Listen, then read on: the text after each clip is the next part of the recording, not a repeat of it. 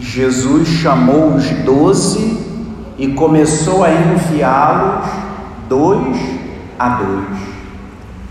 A liturgia da palavra desse 15 domingo do tempo comum nos faz três convites.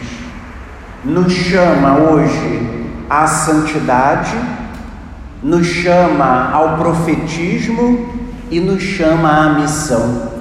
Três chamados que são destinados a todos nós. Ninguém pode se sentir excluído de um desses três chamados. Ninguém pode achar que esse chamado não é para mim. Esse chamado é para mim e para você, para todos nós. Todos nós estamos incluídos nos três chamados que o Senhor hoje nos faz. E o primeiro chamado, Paulo nos lembrou na segunda leitura, quando escrevendo aos Efésios, nos recordava que o Pai, que Deus havia nos predestinado, nos preparado a sermos santos e irrepreensíveis no amor, a sermos seus filhos. Quando nós pensamos no chamado à santidade, às vezes nós pensamos que algumas pessoas viverão a santidade, que algumas pessoas conseguem viver a santidade, mas esquecemos que a graça para a santidade é dada a todos, e todos nós somos chamados a viver em santidade, que na verdade não é outra coisa senão viver como filhos e filhas de Deus. É de tal modo que as pessoas que nos encontram possam dizer, de fato, aquele homem, aquela mulher é cristão, é um cristão, é uma cristã. De fato, ele ou ela vive como filho de Deus. Quantas vezes nós encontramos uma criança que nós olhamos e dizemos assim, ela é a cara do pai, e ela vai crescendo e a gente diz, ela faz tudo igual o pai, ela tem até as mesmas manias que o pai, ela se parece com o pai.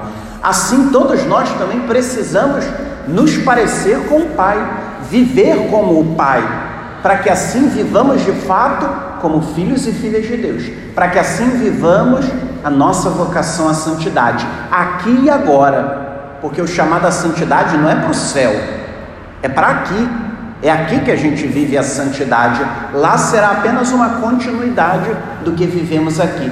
Porque de fato, ninguém viverá depois dessa vida o que já não começou a viver aqui. Mas ao mesmo tempo, a liturgia de hoje também nos faz um segundo chamado, o chamado a sermos profetas. Na primeira leitura, Amós tem claro que ele não se sentia um profeta, não se sentia de uma família de profetas, poderíamos até pensar de uma família religiosa, mas vejam a consciência de Amós. Deus me chamou quando eu cuidava do rebanho, e foi Ele que me mandou profetizar. E se nós formos um pouco além, nós vamos nos lembrar que nós aprendemos na nossa catequese, ou deveríamos ter aprendido, que quando batizados, todos nós fomos configurados a Cristo como sacerdotes, profetas e reis. O profetismo não é para alguns, não é para algumas pessoas, não é para um grupo. O profetismo é para todo batizado, é para todo aquele que vive sob a ação do Espírito Santo. Mas para que o profetismo aconteça, precisamos nos lembrar que Deus nos chama e que Deus nos envia, mas ao mesmo tempo tem um detalhe importante: o profeta é aquele que escuta a palavra de Deus para depois anunciá-la. Nós cantávamos no salmo de hoje dizendo: Quero ouvir o que o Senhor irá falar, o Salmo 84. É preciso primeiro escutar, silenciar o coração e a mente para escutar o que Deus tem a nos dizer para que depois nós anunciemos, profetizemos a Sua palavra, não a nossa. Não o que nós pensamos, o que nós queremos, o que nós achamos, mas o que Ele nos mandou dizer e anunciarmos onde Ele nos colocou, a começar pela nossa própria casa. E assim nós entendemos o Evangelho de hoje.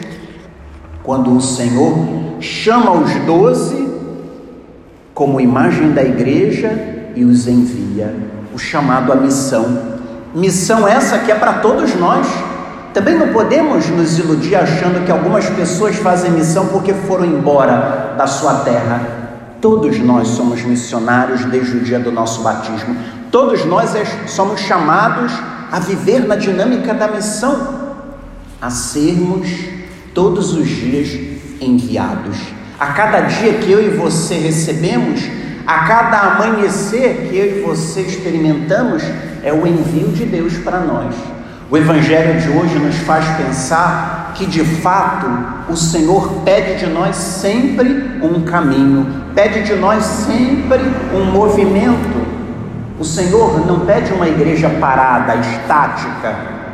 Ao contrário, sempre uma mudança, sempre uma renovação, sempre um caminho. O Evangelho não combina com paralisação, o Evangelho não combina com uma vida parada, estática, porque o Evangelho nos convida a um movimento.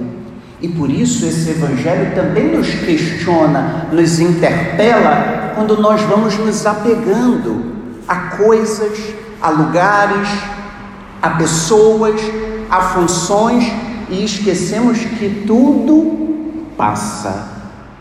Vejam, às vezes nós nos apegamos até ao banco da igreja, o meu lugar.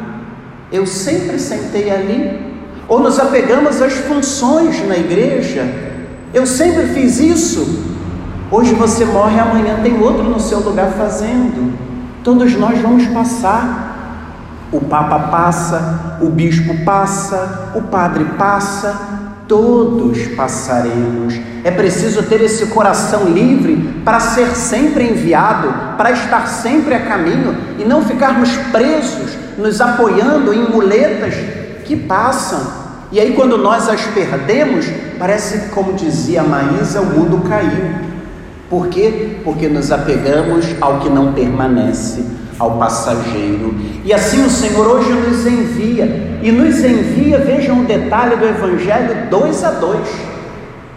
Poderíamos pensar, não era melhor enviar um de cada? Alcançaríamos matematicamente um número muito maior, mas a lógica do Senhor não é a nossa. Porque Ele envia dois a dois? para sempre nos lembrarmos que não estamos sozinhos, mas ainda para nos lembrarmos que é na relação entre nós que nós anunciamos o Evangelho, que nós testemunhamos a palavra, porque de que adianta belos discursos se na relação fraterna nós não testemunhamos a palavra?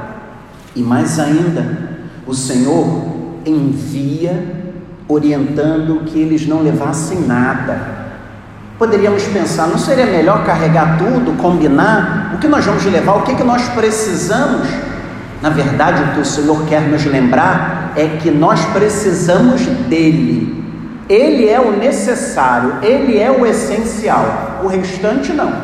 Não é para nos apegarmos a tantas coisas, não colocarmos tantas condições e necessidades que não temos.